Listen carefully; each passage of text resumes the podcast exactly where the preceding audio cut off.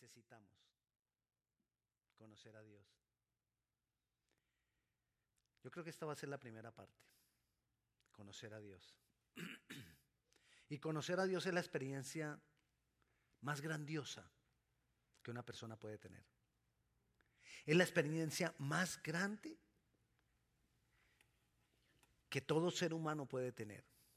Y lo más grandioso aún, ¿sabes qué es? Que podamos nosotros permanecer en ese conocer a Dios, en ese proceso de crecimiento en el conocimiento de Él. Conocer a Dios o crecer en el conocimiento de Dios es la clave de la vida. Es la clave para todo.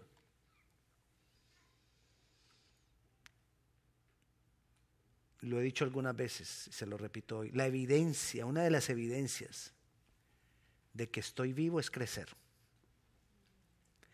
Y necesito crecer en el conocimiento de Dios. Todos necesitamos crecer en el conocimiento de Dios. Es decir, si no crezco en Él, no estoy dando evidencia de vida. Entonces estoy muerto en vida. Necesito crecer en el conocimiento de Dios. Pero yo no voy a, crecer en el conocimiento de Dios para mostrarle a la gente que estoy vivo, sino que voy a crecer en el conocimiento de Dios para poder vivir la vida que Dios quiere que yo viva. Necesitamos vivir, no mi vida, es que yo vivo mi vida como quiera. No, necesitamos cambiar ese concepto. Yo necesito vivir la vida que Dios quiere. Y para eso necesito crecer en el conocimiento de Dios.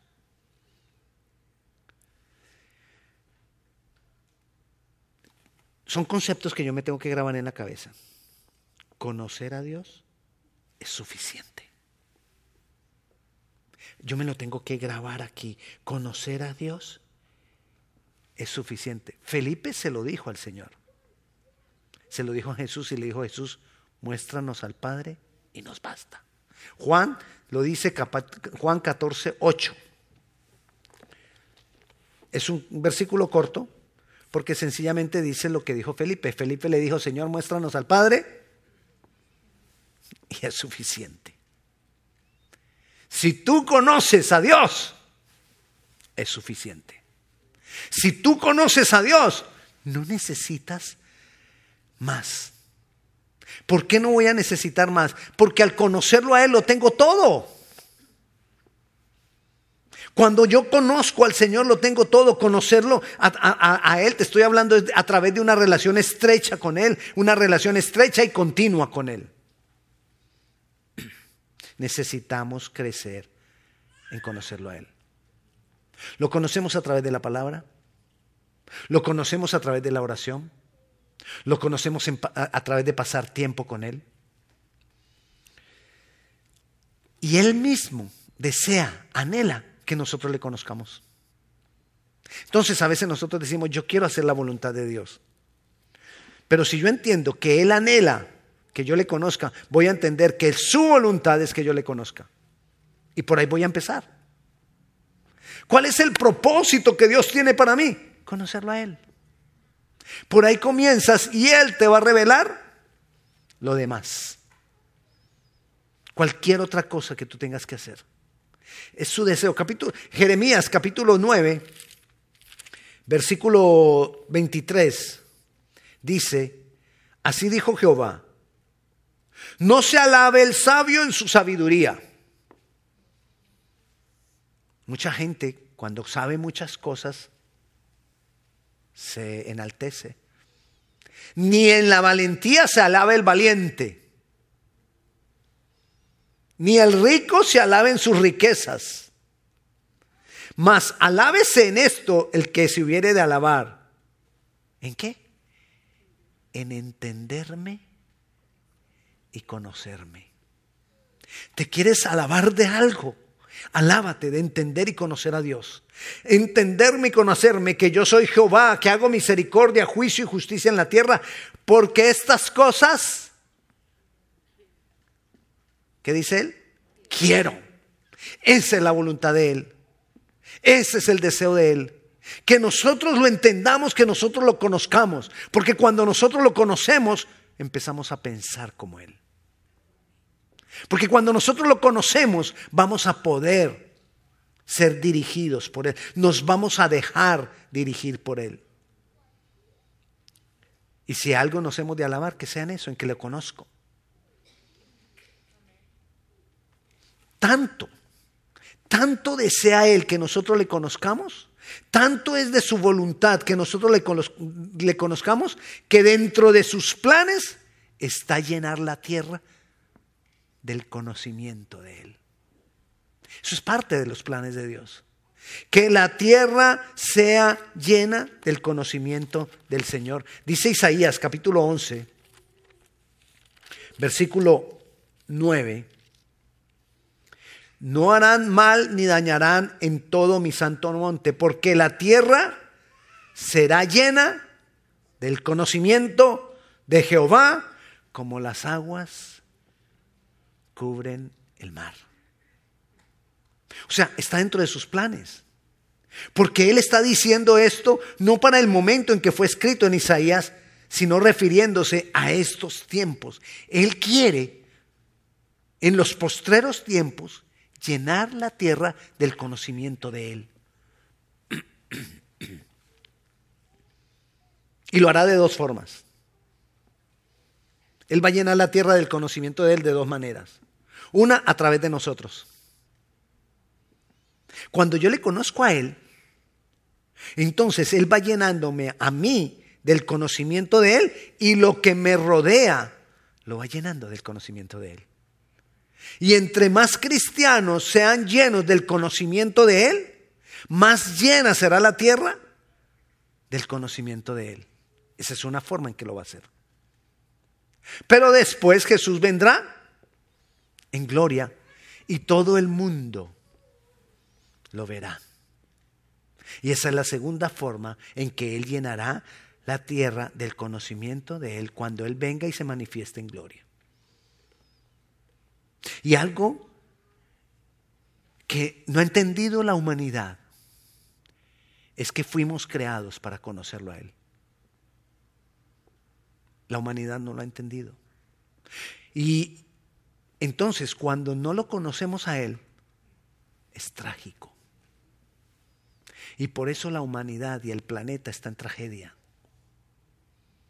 Porque hay tanta maldad, porque hay tanto sufrimiento, porque hay tantas catástrofes, porque hay tanto dolor,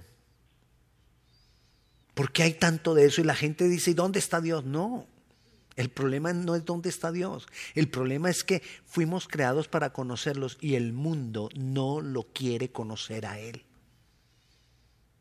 Y eso es trágico, eso trae dolor. Él lo dijo ahí mismo en Isaías también, capítulo 1, en el versículo 2, dice, oíd cielos y escuchad tu tierra, porque habla Jehová, crié hijos y los engrandecí y ellos se rebelaron contra mí. Eso dice el 2, mira lo que dice el 3, el buey conoce a su dueño y el asno el pesebre de su señor. Israel no entiende, mi pueblo no tiene conocimiento. Lo está comparando. El buey conoce a su dueño, pero los hijos de Dios, perdón, pero la humanidad, la creación de Dios, no conoce a Dios. Y mira las consecuencias. Versículo 4, oh gente pecadora, pueblo cargado de maldad, generación de malignos, hijos depravados, dejaron a Jehová, provocaron a ir al santo de Israel y se volvieron atrás. ¿Por qué querréis ser castigados aún? ¿Todavía os revelaréis? Toda cabeza está enferma, todo corazón está doliente. Desde la planta del pie hasta la cabeza no hay en él cosa sana, sino herida, hinchazón y podrida llaga. No están curadas ni vendadas ni suavizadas con aceite. Hay dolor, hay sufrimiento, hay maldad. Porque no, la humanidad no quiere conocer a Dios. Vuestra tierra está destruida, vuestras ciudades puestas a fuego, vuestra tierra delante de vosotros comida de extranjeros y asolada como asolamiento de extraños. Todo esto vino sobre el pueblo porque no quisieron conocer a Dios. Y todo esto está viniendo sobre el planeta porque no quieren, la humanidad no quiere conocer a Dios. Pero Él quiere que le conozcamos. Es más, la obra de Cristo fue hecho, ese sacrificio tan costoso fue hecho para que nosotros le conozcamos. Él dispuso todas esas cosas para que nosotros podamos conocerle a Él. La obra de Cristo, ese, sacrificio del dolor de Jesucristo fue hecho para que nosotros le conozcamos a Él. Y dice Jeremías capítulo 31, versículo 33, pero este es el pacto que haré con la casa de Israel después de aquellos días. Después de aquellos días, dice Jehová, después de aquellos días son estos días. Daré mi ley en su mente y escribiré en su corazón, y la escribiré en su corazón. Y yo seré a ellos por Dios y ellos me serán por pueblo. Y no enseñará más ninguno a su prójimo ni ninguno a su hermano, diciendo, conoce a Jehová, porque todos me conocerán, desde el más pequeño de ellos hasta el más grande, dice Jehová, porque perdonaré la maldad de ellos y no me acordaré más de su pecado. Dios prometió que iba a, pro, que iba a bueno, que iba a hacer que nosotros le pudiéramos conocer. Iba a propiciar que nosotros le podamos conocer. Y Él ya lo hizo. Él abrió camino para que tú y yo le conozcamos a Él. Es una promesa por medio de la obra de Cristo y por medio de la revelación del Espíritu Santo y por medio del trabajo de la iglesia la gente va a conocer a Cristo. La gente va a conocer a Dios. La obra de Cristo, la revelación del Espíritu Santo y el trabajo de la iglesia.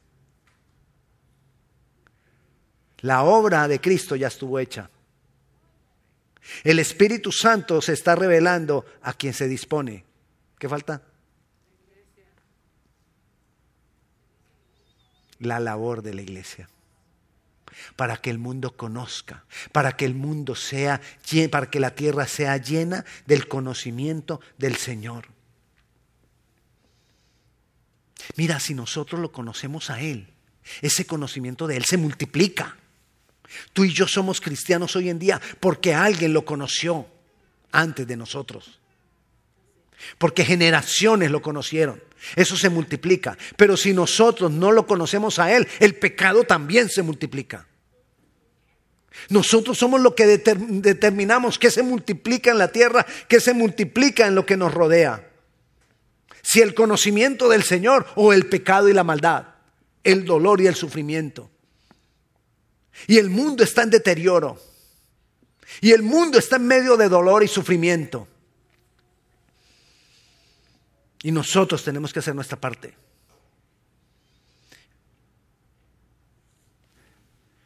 Es necesario que demos a conocer a Cristo, a Dios. Dios es un misterio. Porque si Dios no fuera un misterio, no sería Dios. Eso lo hace Dios. Nuestra mente es finita. Y Dios es infinito. Entonces nuestra mente no puede entender a Dios. Dios es un misterio. Y no es un, no, no, lo digo yo, la palabra lo dice. Mira, vayamos a Efesios. Te quiero mostrar primeramente que Dios es un misterio. En Efesios capítulo 3, versículo 3, dice que por revelación me fue declarado el misterio como antes lo he escrito brevemente y él estaba hablando de Jesús y la obra de Cristo. ¿Qué está diciendo el apóstol Pablo? Que Jesús y la obra de Cristo es un misterio. Eso dice el versículo 3. Mira lo que dice el versículo 4. Leyendo lo cual podéis entender cuál sea mi conocimiento. ¿En qué? En el misterio de Cristo. Vuelve y repite que Cristo es un misterio. Por eso, la, por eso es tropezadero para la gente, porque es un misterio. A veces nos acostumbramos mucho a la pantallita, ¿cierto? Y entonces no nos ponen el versículo y quedamos Sería bueno que algún día les voy decir, ya no pongan ahí para que traigan Biblia o para que abran su app de la Biblia. Leyendo lo cual podéis entender cuál sea mi conocimiento en el misterio de Cristo. Vuelve a repetir. Mira, la gracia es un misterio. La obra de Cristo es un misterio. La palabra es un misterio. Por eso a gente le da pereza leerla, porque no la entendemos. La Trinidad es un misterio.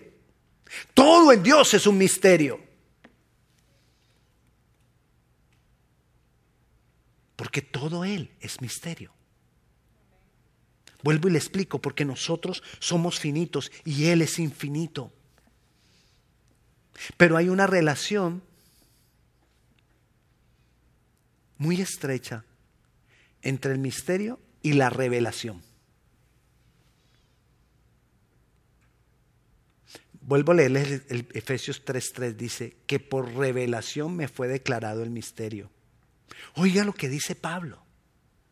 Por revelación me fue declarado el misterio. ¿Cuándo entonces ese misterio que es Dios lo voy a entender y voy a poder conocerlo? Cuando Dios me lo revela. Tiene que ser por revelación. No podemos conocer a Dios ni entender a Dios conforme a una perspectiva humana. No. Y ese es el problema de las filosofías y de las religiones. Se crean filosofías y se crean religiones porque tratan de concebir a Dios conforme al pensamiento humano. Y entonces acomodamos a Dios. Y está bien, dicen, que cada uno tenga la concepción de Dios que quiere. O sea que cada uno tiene su Dios a su manera. Y es más, hay personas que te dicen, es que yo creo en Dios a mi manera. Ok, eso es religión o filosofía. Porque la única manera que nosotros vamos a poder entender y, creer, y, conocer a Dios es a través de la revelación. En Primera de Colosenses, capítulo 1, versículo 26, dice, el misterio que había estado oculto desde los siglos y las edades, pero que ahora ha sido manifestado, revelado. ¿A quién? A los santos. O sea, que, tengo que yo garantizar de que soy uno de los santos. ¿Y quiénes son los santos? Los que hemos creído en Él. Los que hemos decidido conocerle y hemos abierto mi mente y hemos abierto nuestro corazón para conocerle más. Entonces, cuando yo me abro a Él porque le quiero conocer, viene la revelación. Y lo voy a poder conocer. 27. A quienes Dios quiso dar a conocer las riquezas de la gloria de este misterio entre los gentiles, que es Cristo en vosotros, la esperanza de gloria. ¿Cuál es el misterio? Cristo en nosotros, que es la esperanza de gloria. Y nos ha sido dado a conocer a nosotros, porque nosotros nos abrimos a Él. Te estoy hablando del proceso, para que nosotros decidamos mantenernos en ese proceso. Es lo más importante, recuerda con lo que empezamos. Es lo más importante en la vida conocer a Dios. Más importante que tu trabajo. Más importante que tu familia. Más importante que todas las cosas que se atraviesan para que tú saques tiempo para estar con el Señor. Y a lo más importante no le damos el tiempo que merece. Y a lo más importante no le dedicamos lo que necesitamos dedicarle. Y nos vamos quedando sin conocer a Dios. Pero soy cristiano, pastor, y yo me salvo. Es probable. O es probable que tengas una religión. La única manera de estar seguro en cuanto a la salvación y a la vida eterna es que comencemos a vivir la vida eterna. La vida eterna, lo decía esta mañana yo en el Pampa al desayuno, creo. La vida eterna no comienza cuando Cristo venga. La vida eterna no comienza cuando yo me muera. La vida eterna en mí comenzó cuando yo recibí a Cristo como Señor y Salvador y nací de nuevo. Ahí comenzó para mí la vida eterna. Y yo necesito empezar a vivir la vida eterna desde, desde ahora aquí. Pero yo soy finito y mis pensamientos son finitos. Y Él es infinito. Entonces la única manera de yo poder vivir una vida eterna es a través de una relación con Él, donde lo conozco a Él. Y entonces voy a ver las cosas infinitas como Él las ve. Y ahí estoy viviendo la vida eterna. Ahora cantaban en, una de las, en la segunda canción que donde nosotros vemos batalla, Él ve victoria. ¿Ves la diferencia de pensamiento entre el que piensa finitamente y el que piensa infinitamente? Que donde nosotros vemos una cruz y muerte, Él ve resurrección. Eso es vivir la vida eterna. Pensar como Él piensa. Ver las cosas como Él las ve. Pero no puedo bajo una perspectiva humana. Necesito la perspectiva de Él, necesito conocerlo a Él, necesito esforzarme por conocerlo a Él. Es posible conocer ese misterio, es posible entenderlo, es posible entender sus planes, es posible entender sus métodos, es posible entender su voluntad, pero no desde una perspectiva humana, sino conociéndolo a Él llenándonos más y más de Él. Recuerde, si yo conozco a Dios desde una perspectiva humana, eso es filosofía, eso es religión. Y cada uno entonces cree en Dios a su manera. Dios es Dios. Y yo me necesito humillarme a entender no es por mi manera de pensar, no es como yo lo quiera concebir. Necesito que Él se revele a mi vida. Todo acerca de Dios es porque Él se quiera revelar a mi vida. Todo. Cuando nacemos, de nuevo, cuando recibimos a Cristo, cuando le, le, conocemos, empieza ese proceso de Él irse revelando cada vez más y más a mi vida. Y yo necesito permanecer en ese proceso donde Él se revela a mi vida. Es un proceso. Y yo necesito entender que yo tengo que renunciar a muchas cosas para mantenerme en ese proceso. Tú necesitas el trabajo, pero el trabajo no es tu vida. Tú necesitas tu familia. Y cuando se muere alguien, tenemos que seguir. Yo necesito conocer a Dios. Porque cuando le conozco a Él, Él me da el trabajo. Él guarda mi familia. ¿Acaso voy a poder yo guardar mi familia yo mismo? Y a veces ponemos la familia, el trabajo y muchas cosas por encima de Dios como si yo pudiera dar la seguridad del trabajo o yo mismo pudiera dar la seguridad de que toda mi familia esté bien siempre. Yo necesito entender que Él es lo más importante y que necesito conocerlo a Él, conocerlo más y más.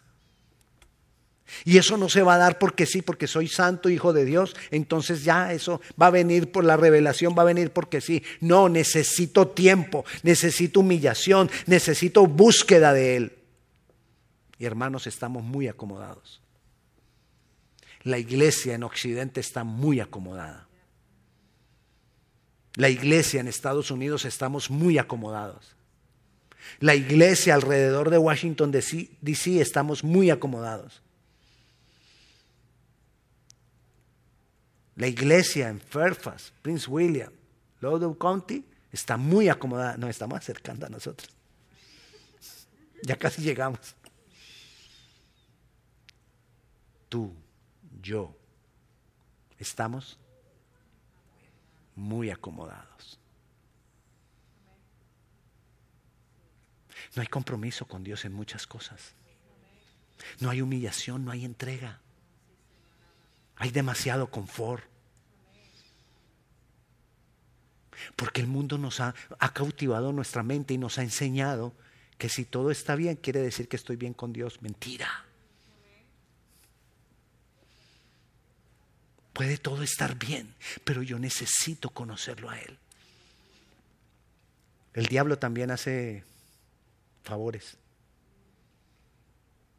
Y si el diablo me, va a hacer a mí un favor, que le garantice a Él que yo me alejo de Dios, me lo hace. Y me puede mantener bien, rico, para que yo esté alejado de Dios y nos mete el pensamiento, si todo está bien, tú eres un bendecido. Dios está contigo. No necesariamente. Porque hay personas que están muy bien, con mucho dinero y con muchas bendiciones y ni siquiera conocen a Dios. ¿Cuál es la garantía entonces que yo necesito? Disponerme a conocer más y más a Dios.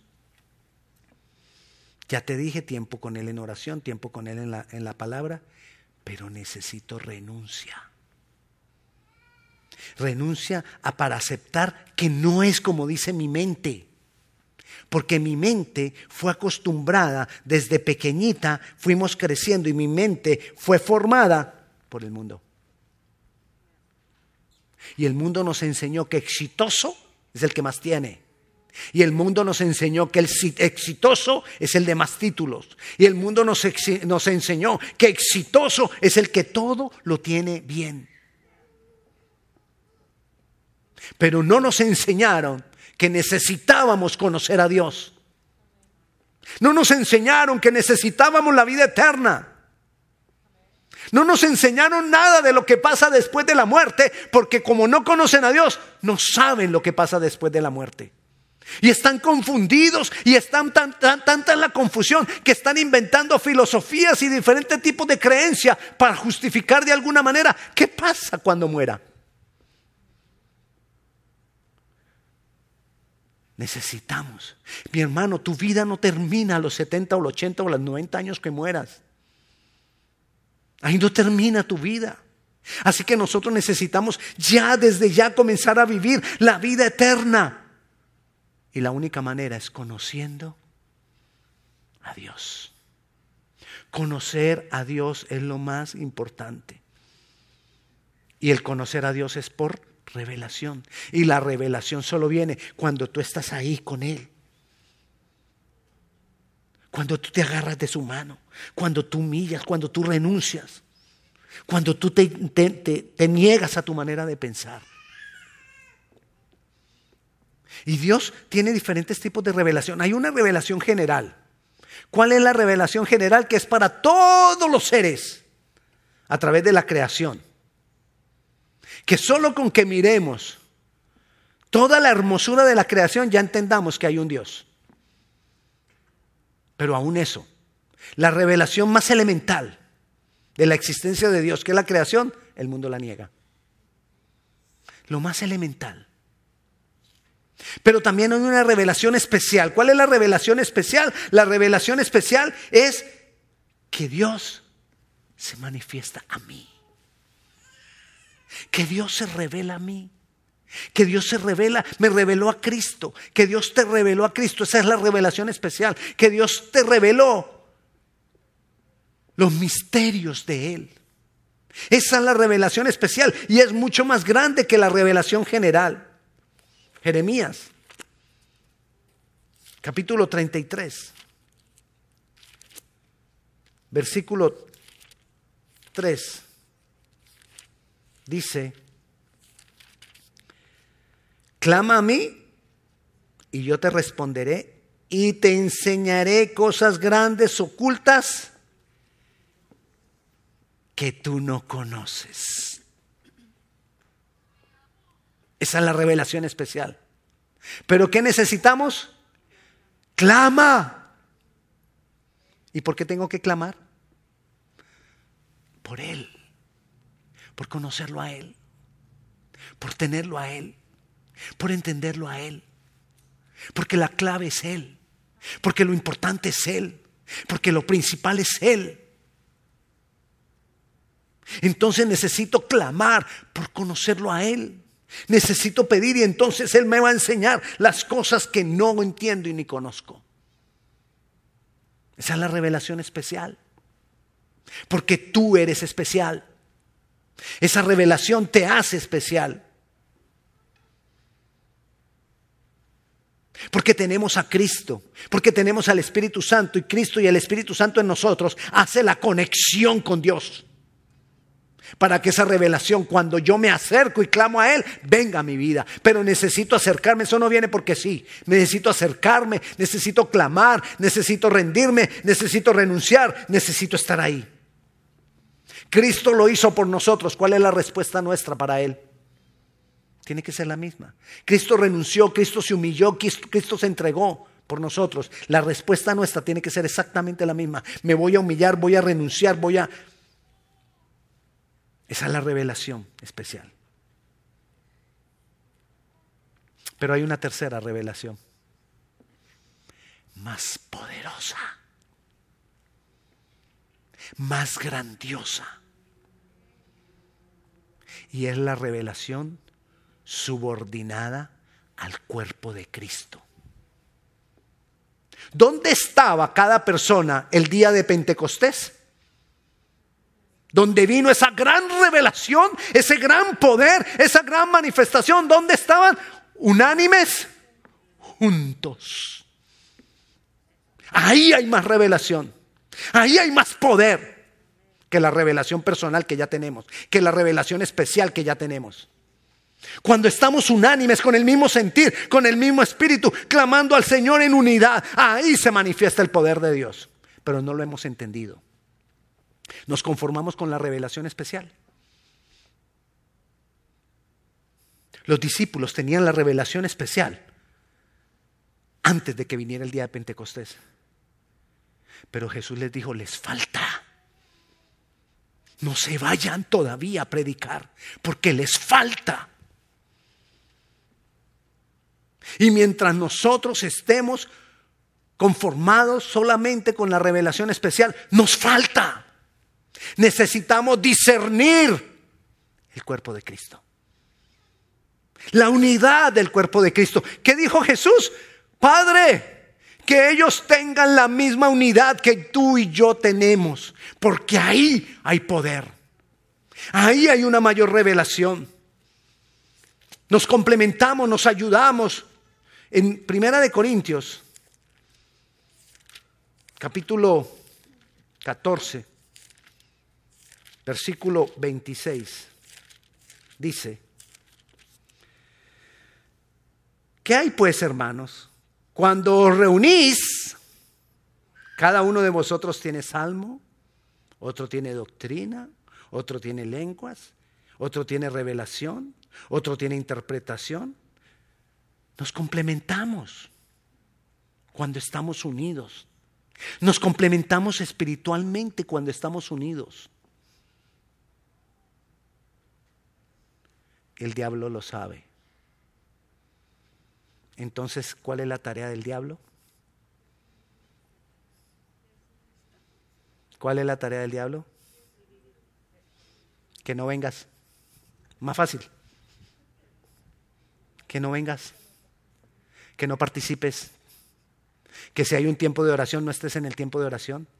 Que si hay un ayuno no estés en un ayuno. Que si hay una vigilia no estés en una vigilia que si hay un servicio no estés en el servicio. Porque cuando nos unimos, hay una mayor revelación, hay un mayor poder, hay un mayor derramar de Dios, hay un mayor obrar de Dios en nuestras vidas y en ese momento algo, de algo pasa en nuestro ser interior y cambian muchas cosas en nuestra manera de pensar. En la medida que estoy más expuesto a eso, más expuesto a la oración congregacional, más expuesto al, al, ayuno congregacional, más expuesto a la vigilia congregacional, más expuesto a todas las cosas que hagamos congregacionalmente, más expuesto a los servicios congregacionales. Cuando estamos más expuestos, vamos conociendo más, vamos recibiendo más. La revelación se va estableciendo en mi vida. Así que cuando tú digas, no puedo ir, Tú debes saber ya quién está detrás de eso. Tú debes saber quién está detrás del no puedo ir. No son las circunstancias, te lo garantizo.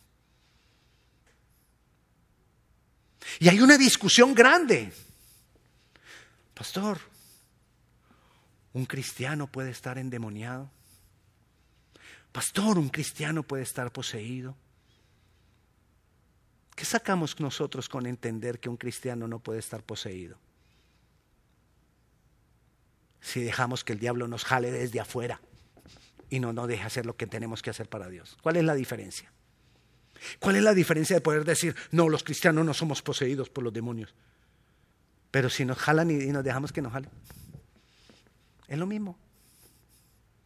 No puede ser poseído. Pero dejamos que nos Iba a decir una palabra que no voy a decir. Que nos detengan. Que no nos dejen avanzar. Es tiempo, hermano, de que la iglesia se levante para conocer a Dios. Que entendamos que necesitamos esa, esa revelación de iglesia.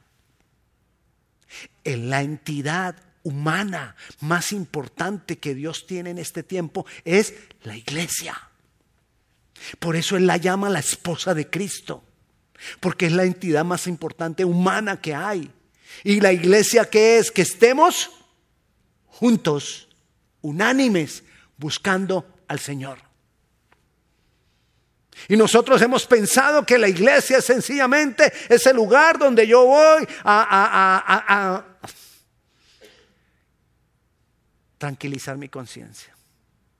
Porque es que yo voy a la iglesia y me siento bien cuando salgo. Eso, es todo lo que es para ti, iglesia. La iglesia es el propósito de Dios para este tiempo. La iglesia es el propósito de Dios para llenar la tierra de su conocimiento, del conocimiento de Él. Así que yo te invito, yo te exhorto, yo te llamo y yo te pido levantémonos a no dejar que el diablo, el enemigo, nos impida ser parte de la iglesia. Sé partícipe de las cosas de la iglesia. Y si el enemigo te dice que no puedes, párate firme. ¿Cómo que no puedo? Pues voy a ir. Voy a ir. El parque para el domingo.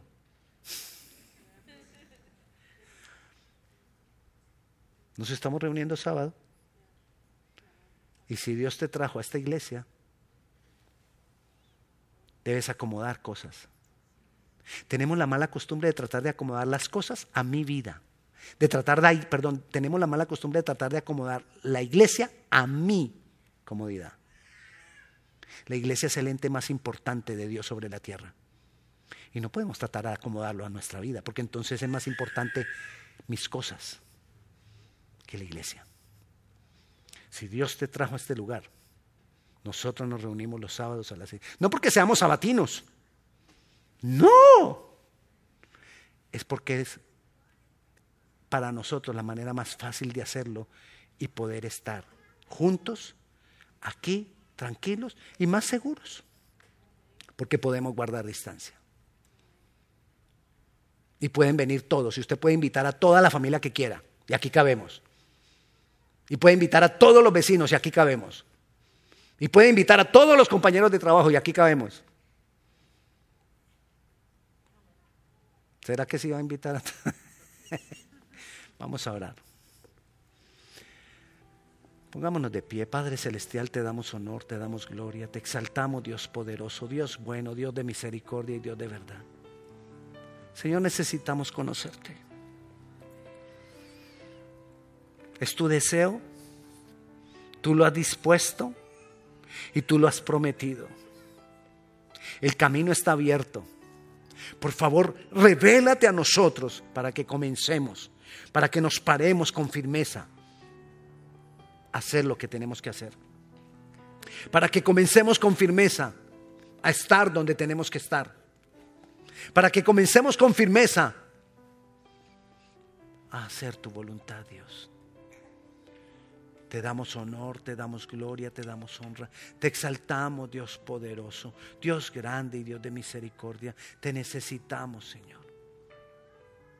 Necesitamos, revélate a nosotros, Señor. Danos una revelación mayor. De esa revelación especial, danos una revelación mayor.